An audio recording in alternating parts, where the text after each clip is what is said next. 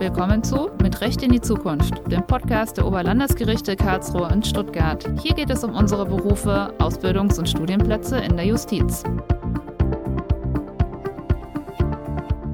In dieser Folge stellen wir den Beruf des Rechtspflegers und der Rechtspflegerin vor. Dafür haben wir Herrn Matthias Kohlschreiber zu Gast. Er ist Rechtspfleger und Justizoberinspektor am Amtsgericht Heilbronn und wird uns heute einen Einblick in seine Arbeit geben. Hallo, Herr Kohlschreiber. Hallo. Freut mich, dass Sie sich die Zeit genommen haben. Sehr gern. Ich freue mich auch. Das ist schön. Warum sind Sie Rechtspfleger geworden? Also in der Schule habe ich mich bereits im Fach Gemeinschaftskunde sehr für die ganzen Thematiken wie Aufbau, Verfassung und Rechtsstaat an sich interessiert, habe einen ziemlich ausgeprägten Gerechtigkeitssinn und finde es hochspannend, dass scheinbar gleiche Sachverhalte ähm, ganz anders beurteilt werden können, nur weil sich eine klitzekleinigkeit verändert an, an der Thematik. Und man muss sich aber bewusst machen, dass jeder Mensch, und das habe ich mir relativ früh schon ähm, bewusst gemacht, jeder Mensch Jura jeden Tag lebt, ja, in all seinen Handlungen. Das fängt an beim Kaufvertrag übers Brötchen beim Bäcker bis hin zur Eigentumsübertragung des Brötchens beim Bäcker. Ja, ähm, man nutzt das Handy, das ist ein Dienstleistungsvertrag. Ich habe vielleicht eine Familienfeier in einer Gaststätte. Äh, da habe ich dann den Dienstleistungsvertrag, den Bewirtungsvertrag, äh, vielleicht einen Mietvertrag, wenn noch ein Zimmer noch dabei ist oder die Räumlichkeit extra angemietet wird. Also jeden Tag durchlebt jeder Mensch Jura und dann ist es für mich hochspannend, da einfach auch genau zu wissen, was ich ähm, da jeden Tag tue. Und so habe ich mich entschieden, dann eben Rechtspfleger zu werden. Also umgibt uns jeden Tag etwas Juristisches, selbst beim Brötchen kaufen. Das war mir nicht bewusst. Zum Beispiel, genau. Es ist, es ist unbewusst, ähm, aber man ist dabei, jeden Tag diese juristischen Handlungen vorzunehmen. Ja, also man, ähm, ja, jeden Tag. Welche Besonderheiten hat der Beruf des Rechtspflegers? Man ist nur dem Gesetz, dem Recht und seinem eigenen Gewissen unterworfen und ist ansonsten sachlich unabhängig und weisungsfrei. Es bedeutet, in meiner Entscheidung, wie ich zu entscheiden habe, ähm, habe ich keine Vorgaben, sondern ich ähm, orientiere mich ausschließlich am Gesetz, an der Rechtsprechung und dann natürlich an meinem Gewissen und so treffe ich wie ein Richter eben auch die Entscheidungen. Der Beruf des Rechtspflegers ist äußerst vielseitig, weil ich habe einerseits Tätigkeiten dabei, wo ich direkten Umgang mit Menschen habe, täglich. Ja, also in meinem Fall wäre es zum Beispiel Zwangsversteigerung. Ähm, ich habe Sitzungen, ich habe da ganz viele Menschen um mich herum, jeder Mensch ist anders. Das heißt, ich muss auch mit den verschiedenen Charakteren klarkommen und mir liegt das, ich mag das und wenn man jetzt ein anderer Mensch sein sollte und sagt, ah, ich brauche das jetzt nicht jeden Tag, da mit Menschen umzugehen, ähm, ich arbeite lieber für mich hin, hätten wir zum Beispiel auch das Grundbuchamt, das ist ein elektronischer Rechtsverkehr, man sitzt den ganzen Tag im Büro, hat Kollegen um sich herum, also ein begrenzter Kreis, mit dem man umzugehen hat ähm, und kann dort eben auch als Rechtspfleger dann die Anträge bearbeiten und Entscheidungen treffen. Aber nicht nur vielseitig ist der Beruf, der ist auch abwechslungsreich. Und zwar kann ich, wenn ich jetzt ZVG ein paar Jahre gemacht habe und sage, oh, es liegt mir nicht oder ich würde gerne mal was anderes sehen, dann kann ich durchaus auch auf andere Abteilungen gehen. Rechtspfleger gibt es in jedem Rechtsgebiet, also Zivilrecht, Strafrecht, wie die Strafvollstreckung zum Beispiel, Vollstreckung von Freiheitsstrafen. Ähm, Im Familienrecht gibt es die Rechtspflege. Wie gesagt, auch Zwangsversteigerung oder Insolvenzrecht. Und selbst in der freien Wirtschaft sind Rechtspfleger ein hochgeschätztes Gut. Es ist eine fundierte Ausbildung und so dass man nicht mal direkt an die Justiz an sich gebunden ist, wenngleich das doch ein sich, aus meiner Sicht jedenfalls, die Erfüllung sein sollte. Spannend ist auch, dass der Rechtspfleger an sich gar keinen so einen richtig originären Aufgabenbereich hat, weil die Tätigkeiten des Rechtspflegers sind ausschließlich Tätigkeiten, die an sich ähm, Richtertätigkeiten sind. Und diese wurden Kraft Gesetzverordnung oder anderweitiger Übertragung auf den Rechtspfleger übertragen. Daher kommt auch die sachliche Unabhängigkeit, weil der Richter ja eben auch immer sachlich unabhängig entscheidet. Und da die Tätigkeiten eigentlich beim Richter angesiedelt sind, muss natürlich der Rechtspfleger entsprechend auch sachlich unabhängig entscheiden dürfen.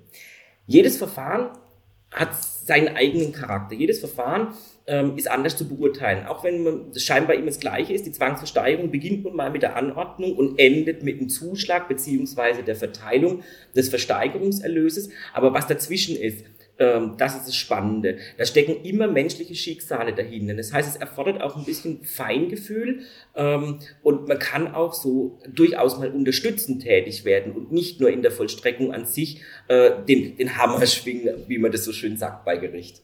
Würden Sie sagen, dass die Arbeit mit Menschen eine Ihrer Lieblingsaufgaben im Rahmen Ihres Berufs ist?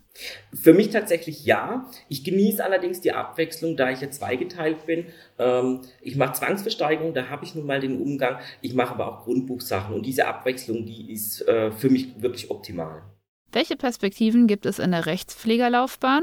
Natürlich bietet die Justiz, was ähm, perspektivisch angeht, auch die Möglichkeit, jetzt in meinem Fall, ich bin Ausbildungsleiter für den gehobenen Dienst, sowohl Rechtspfleger als auch ähm, Gerichtsvollzieher, was ein sehr spannendes Umfeld ist, weil ich natürlich mit vielen jungen Menschen ähm, zusammenkomme. Ich kann die begleiten vom ersten Tag bis zu nach dem Diplom quasi. Ähm, das sind Perspektiven, wo man einfach seine Tätigkeit noch mit etwas auffrischen oder begleiten lassen kann, Genau, das ist so das Grundlegende. Ansonsten Weiterbildungsmöglichkeiten wäre dann nur noch, dass man sagt, das Volljurastudium obendrauf setzen. Genau. Wenn ich als Perspektive das auch annehmen möchte, dann wäre es so, wenn ich dann während meiner laufenden Tätigkeit feststelle, dass ich ähm, vielleicht noch meine Begabung in der Personalführung habe oder im haushaltstechnischen Bereich, dann habe ich die Möglichkeit, bei den Gerichten auf die Verwaltung zu gehen und könnte dort in der Verwaltung mitarbeiten. Also das sind mit Sicherheit auch gute, nennen wir es Beförderungsposten. Ähm, und ja, das wäre durchaus noch als Perspektive nennbar. Das wird für Interessierte spannend sein, dass man die Möglichkeit hat, je nach Kompetenz und Interesse befördert zu werden. Sie haben bereits das Studium erwähnt. Wie läuft dieses ab? Im Studium ist es so, dass Sie ähm, am ersten Tag, die Einstellung ist ja immer zum September jeden Jahres, zunächst eine ähm, Einführungswoche haben, in denen Ihnen mal so ähm, die Grundlagen erklärt werden, wie das, wie das Studium abläuft, ähm, überhaupt mal die Begriffe Eigentum, Schuldrecht, Sachenrecht, das sind so die kleinen Definitionen. Und das Studium 1 nennt man das fachwissenschaftliches Studium 1, dauert dann ein Jahr. In diesem Jahr werden die Grundlagen vermittelt, also die Basics ähm, von Jura. Ja. Äh, es geht ins Detail rein. Sie haben die Fächer zum Beispiel, das ist nicht abschließend jetzt die Aufzählung, Sie haben Erbrecht, Sie haben Familienrecht, Sie haben Strafvollstreckung, Sie haben Grundbuchrecht, Zwangsversteigerungsrecht. In jedem Rechtsgebiet erhalten Sie also die Grundlagen beigebracht. Sie müssen Übungsklausuren schreiben, Sie schreiben Übungsfälle, um eben auch in den Stil, wie ich richtig Klausuren schreibe, reinzukommen.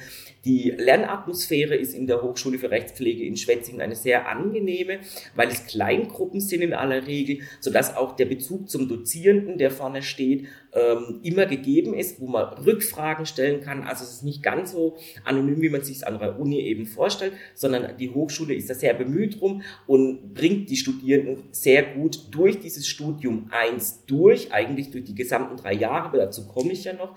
Jedenfalls im Studium 1 sind es dann zwölf Klausuren, die man schreibt, die haben einen Schnitt zwischen drei und vier Stunden eine Klausur. Ähm, und dann sind wir auch schon am Ende des Jahres vom Studium 1 angekommen und würden dann ins Praxisjahr gehen. Das Praxisjahr verläuft so, dass die Oberlandesgerichte, die Anwärterinnen und Anwärter, die ja vom ersten Tag an Beamtinnen und Beamte auf Widerruf sind, ähm, den Gerichten, den Amtsgerichten zuteilt zur Praxisausbildung. Die Präferenz ist da natürlich, die Anwärterinnen und Anwärter an ein Gericht der Heimatnähe zuzuteilen. Dort gibt es einen Ausbildungsleiter, ähm, der stellt die Ausbildungspläne auf, sodass also die Anwärterinnen und Anwärter ihr im Studium 1 erlerntes Fachwissen dort vertiefen können, den Bezug zwischen Theorie und Praxis herstellen können, bereits auch hier schon Stärken und Schwächen finden können und einfach nochmal aus, des, aus der Praxissicht ähm, das bereits Gelernte hören und dann auch sehen, dass sie einen Aha-Effekt haben. Ja? Dafür ist die Praxis, das Studium Praxis ganz, ganz wichtig. Ähm, man durchläuft, wie gesagt, jede Abteilung und hat begleitend einmal in der Woche einen Begleitlehrgang bei den jeweiligen Arbeitsgemeinschaften. Die sind zentral ähm, bei einem Amtsgericht angesiedelt. Für den württembergischen Teil wäre es Ulm, Stuttgart und Heilbronn. Das Oberlandesgericht Karlsruhe hat auch verschiedene Standorte, wo dann eben dieser Begleitlehrgang stattfindet, wo dann nochmal reine Theorie äh, zu den einzelnen Rechtsgebieten abgehalten wird, was weitestgehend die Wiederholung und Vertiefung von Studium 1 ist, aber auch die Vorbereitung auf das Studium 2. Und auch dort schreibt man natürlich Klausuren, die dienen wie eigentlich jede Klausur an sich, zunächst mal der Selbstkontrolle, damit ich sehe, wo ich stehe, wo habe ich noch Nachholbedarf oder wo habe ich schon einen Lernerfolg zu verzeichnen. Genau. Den Ausbilderinnen und Ausbildern auf der Abteilung wie auch den Ausbildungsleitern ist der Anwärter besonders wichtig, wir sind sehr, sehr bemüht darum, dass sich unsere Anwärterinnen und Anwärter von Anfang an, wenn sie bei uns ins Praxisjahr kommen, gut aufgehoben fühlen und gefördert fühlen und dass sie eine fundierte Ausbildung eben erhalten. Nach Ablauf der Studienpraxis gehen wir ins Studium 2. Dort wird, was im Studium 1 und in der Studienpraxis erlernt ist, erweitert, es kommen neue, neue Thematiken dazu, es gibt neue Klausuren und man startet, dann auch ins Repetitorium, das ist die Vorbereitung auf das Diplom und letzten Endes ist, stehen am Ende des Studiums zwei, sieben Diplomklausuren und die mündliche Prüfung. Die Diplomklausuren sind nochmal an der Zahl sieben Stück und jede für sich fünf Stunden. Das heißt, die Grundlagen, die ich im ersten Jahr lerne, vertiefe ich im Rahmen des Praxissemesters und kann herausfinden, wo meine Interessen liegen. Sie können im Praxisjahr Ihre Stärken und Ihre Schwächen natürlich finden. Was interessiert mich besonders? Und das beeinflusst sicherlich auch die Angabe, wenn das, die Oberlandesgerichte ihre Abfragen machen Richtung Ende des Studiums 2. Welche Abteilung wäre für Sie interessant? Was könnten Sie sich vorstellen? Das wird dadurch mit Sicherheit schon ganz stark beeinflusst, ja. Gibt es denn Trugschlüsse, also falsche Vorstellungen, die Interessierte in Bezug auf den Job des Rechtspflegers haben? Also die Homepage der Oberlandesgerichte, wie auch die Homepage www mit Recht in die Zukunft.de, jeweils durch Bindestrich getrennt die Wörter, ähm, bietet schon sehr viele Informationen, sodass also Trugschlüsse an sich fast gar nicht vorhanden sein können. Ja? Ansonsten bietet sich auch die Möglichkeit an, ähm, mit den Karriereberatern vor Ort und wie auch mit den Ausbildungsleitern Gespräche zu führen, wo dann auch noch manche Frage, die offen geblieben ist, geklärt werden kann.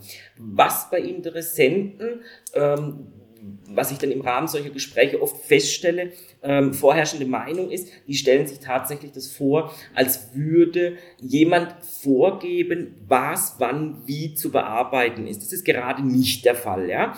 Der Beruf erfordert und bringt ein hohes Maß an Verantwortung mit sich. Ja, da muss man klar bereit sein, die zu übernehmen. Ich muss meine Entscheidungen von Anfang bis zum Schluss natürlich tragen und auch verantworten können. Ähm, und mir sagt ja gerade niemand, das ist ja dieser Ausfluss der sachlichen Unabhängigkeit, wann und wie ich zu entscheiden habe. Aber das Ganze macht es auch spannend, weil es ist eine Herausforderung und am Ende eines Verfahrens kann man dann doch ähm, nicht unbedingt stolz sein, aber man kann dann auch zurückblicken, kann sagen, ja, das habe ich entsprechend entschieden, dahinter stehe ich und gibt einem auch, auch ein gutes Gefühl. Aber sonst Trugschlüsse würde ich jetzt so zumindest keine gravierenden sehen. Wir haben bereits darüber gesprochen, welche Aufgaben Sie haben und wie Ihr Arbeitsalltag aussieht. Nun würde mich noch interessieren, ob Sie ein Erlebnis haben, das Ihnen besonders in Erinnerung geblieben ist? Ich würde ich würde ich würd sogar was sagen, wo man, wo man Wogen kletten konnte. Ähm, das, sind, das sind nebenbei schöne Erlebnisse. Da gibt's mehrere tatsächlich an der, an der Zahl. Eins ist ähm, bedeutend, äh, da hatte ich ein Zwangsversteigerungsverfahren, das hat eine überdurchschnittliche Dauer gehabt, ähm, weil die Parteien dann doch sehr zerstritten waren. Ich habe aber in der Schriftsatzführung, die die Parteien mir immer hereingegeben haben, feststellen können, dass bei den beiden nicht so ganz Hopfen und Malz verloren ist. Für den einen wäre die Welt zusammengebrochen, hätte ich durchversteigert und bei der anderen war irgendwie erkennbar, naja, sie will es eigentlich gar nicht so recht versteigert haben. Sie muss halt jetzt nur irgendwas machen. Ich hatte dann Termin bestimmt zur Erörterung des geringsten Gebots. Das ist ein sogenannter Vortermin ohne die Öffentlichkeit. Den habe ich stattfinden lassen und habe den Parteien mal die Möglichkeit gegeben, sich auszusprechen. Es ist auch interessant, wenn dann vorne einer auf der Richterbank sitzt, der das ganze Gespräch leitet und auch mal dann äh, jemanden in die Schranken weist, wenn der eine dem anderen ins Wort fällt, dann ist da ziemlich zügig wieder Ruhe da und man hört sich die gegenüberliegende Seite auch mal an. Letzten Endes hat der Termin dieser Vortermin etwas Zeit in Anspruch genommen, aber die Parteien konnten hinterher sich wieder in die Augen gucken, haben normal miteinander geredet und das Verfahren wurde aufgehoben und es kam letzten Endes nicht zur Zwangsversteigerung. Also das ist etwas Eindrückliches, es ist was Schönes, man konnte, ähm, man konnte da auch im, im, im familiären beziehungsweise im freundschaftlichen Umfeld noch helfen. Was auch spannend ist natürlich, wenn Sie in der Versteigerung ein Grundbuch haben, Gebäude, die nicht alltäglich sind. Irgendwelche Bunkeranlagen, ja, zum Beispiel. Da ist das natürlich auch hochspannend, wenn Sie dann Gutachten haben und können dann da noch mit reingucken. Und dann sind Karten- und Luftbildaufnahmen aus ganz früheren Zeiten dabei, um überhaupt die Lokalität, also die Lage dieses Objekts feststellen zu können. Das, das sind dann schon sehr, sehr interessante Dinge, ja. Das klingt nach einem sehr abwechslungsreichen Arbeitsalltag, wenn Sie sogar als Vermittler in Aktion treten. Tatsächlich. Ähm, meine Kollegin hat auch schon rundum sorglos Paket geschnürt, wenn ich es mal so sagen darf. Das war ganz nett, weil der Ersteher in der Zwangsversteigerungssache eben auch die Not erkannt hat ähm, und hat dann tatsächlich noch dem Schuldner unter die Arme gegriffen und der Schuldner durfte in der Wohnung bleiben und wir haben dann noch ein bisschen ähm, nebenbei das moderiert und die Kontakte. Also es war wirklich, man kann tatsächlich ähm, sich da durchaus ja einbringen und mitunter auch verwirklichen auf verschiedenen Ebenen. Was begeistert Sie an Ihrem Beruf am meisten? Was mich sehr stark begeistert und beeindruckt hat, ähm, ist die Zusammenarbeit, also im Rahmen der Ausbildung. Und das ist, da sich ja dieser Podcast an diese, an die Interessenten und Interessenten wendet, ähm, ist die Zusammenarbeit einzelner Stellen innerhalb der Justiz. Besonders eindrücklich war das und begeisternd äh, beim ersten Lockdown in der Corona-Pandemie. Das kam mir für alle überraschend. Ganz klar. Und da war dann ad hoc der Lockdown da, ad hoc musste entschieden werden, wie geht's weiter. Und das möglichst, dass es nicht zu Lasten der Ausbildung, des Studiums unserer Anwärterinnen und Anwärter geht, sondern jeder Bereich für sich zunächst mal entwickelt, ähm, ein Hygienekonzept, ein Konzept, wie kann ich die Ausbildung mit auf Distanz machen. Ja, normal sitzt der Ausbilder und der Anwender nebeneinander, um die Ausbildung am PC eben auch durchführen zu können. Es wurden, diese VPN-Tunnels wurden errichtet. Und jede Stelle für sich hat es gemacht, aber so, dass es im Einklang mit den anderen Stellen ist. Das Oberlandesgericht ist zuständig, die Hochschule für Rechtspflege ist zuständig, wie auch die einzelnen Amtsgerichte und die Abteilungen an sich. Ja, das wird ja runtergebrochen bis zum einzelnen Ausbilder. Und jeder hat für sich gearbeitet und in spät, später dann wurde es als ein großes Gesamtkonzept quasi umgesetzt. Also es hat ineinander übergegriffen, obwohl jeder zunächst mal nur seinen Bereich geregelt hat. Und das war einfach begeisternd, dass die Kolleginnen und Kollegen an jeder Stelle, sei es Oberlandesgericht, sei es die Hochschule, sei es meine Kolleginnen und Kollegen hier auf der Abteilung, ähm, an einem Strang gezogen haben und innerhalb kürzester Zeit war das Projekt gestanden und unsere ähm, Anwärter haben keinerlei Einbußen gehabt. Es war reibungsloser Ablauf und ist es bis heute noch, weil man bis heute noch dieses Konzept am Laufen, es ist einwandfrei. Das hat mich dann wirklich begeistert, ähm, weil man immer sagt, viele Köche verderben den Brei und das kann ich hier ganz klar sagen, nein, das ist nicht der Fall. Das hört sich wirklich nach Teamwork an. Das ist es, ja. Könnten Sie abschließend in ein paar kurzen Sätzen zusammenfassen, warum der Beruf des Rechtspflegers eine gute Wahl ist? Der Berufszweig des Rechtspflegers ist zum einen für Interessenten bereits spannend im Studium, ähm, zum einen, weil ich von Anfang an in einem Beamtenverhältnis drin bin. Ja, mein Job ist, mein Beruf ist soweit gesichert. Ähm, von Anfang an bekommen die Anwärterinnen und Anwärter natürlich eine Besoldung. Ja, das ist mal das Erste, was wahrscheinlich Schülerinnen und Schüler mal Wert drauf legen, ganz klar. Aber der Rechtspflegerberuf ist vielseitig, er ist spannend, er ist abwechslungsreich. Er braucht Verantwortung. Ähm, ich kann mich im Rechtspflegerbereich verwirklichen. Ich kann noch die Ausbildung nebenbei machen, sodass ich auch mit jungen Menschen immer zusammenarbeiten kann. Ich lebe, wie eingangs ja schon erwähnt, Jura jeden Tag. Ja, damit ist es spannend zu wissen, was ähm, was tue ich eigentlich jeden Tag und das dann auch fundiert umzusetzen, Entscheidungen zu treffen, die ich zu verantworten habe, hinter denen ich auch stehen kann. Mein Gewissen spielt ja mit rein und es zählt eben auch. Das ist ähm, etwas, warum ich sage, man muss diesen Beruf unbedingt ergreifen, weil dieser Beruf ist nicht nur ein Beruf, den ich jeden Tag acht Stunden anwende, sondern das, ich lerne, ich studiere hier fürs Leben. Ja? Das, wenn ich abends rauskomme aus dem, äh, aus dem Büro in, in Feierabend gehe, bin ich noch lang nicht weg von meinem Beruf. Ja? Ich gehe danach noch einkaufen oder mal ein Freund fragt irgendwas, ähm, wo man eine, eine entsprechende adäquate Antwort zu, einem, zu, zu einer Rechtsfrage eben geben kann. Man lernt fürs Leben und das ist ganz, ganz wichtig und bezeichnend für diesen Beruf und macht einfach nur Spaß. Das war ein schöner Schlusssatz. Danke für Ihre Zeit, Herr Kohlschreiber. Mehr Informationen zu unseren Ausbildungsberufen und Studiengängen finden Sie auf unserer Website unter www.mitrechtinDieZukunft.de, jeweils mit Bindestrich getrennt. Bewerben Sie sich jetzt und starten Sie Ihre Karriere in der Justiz.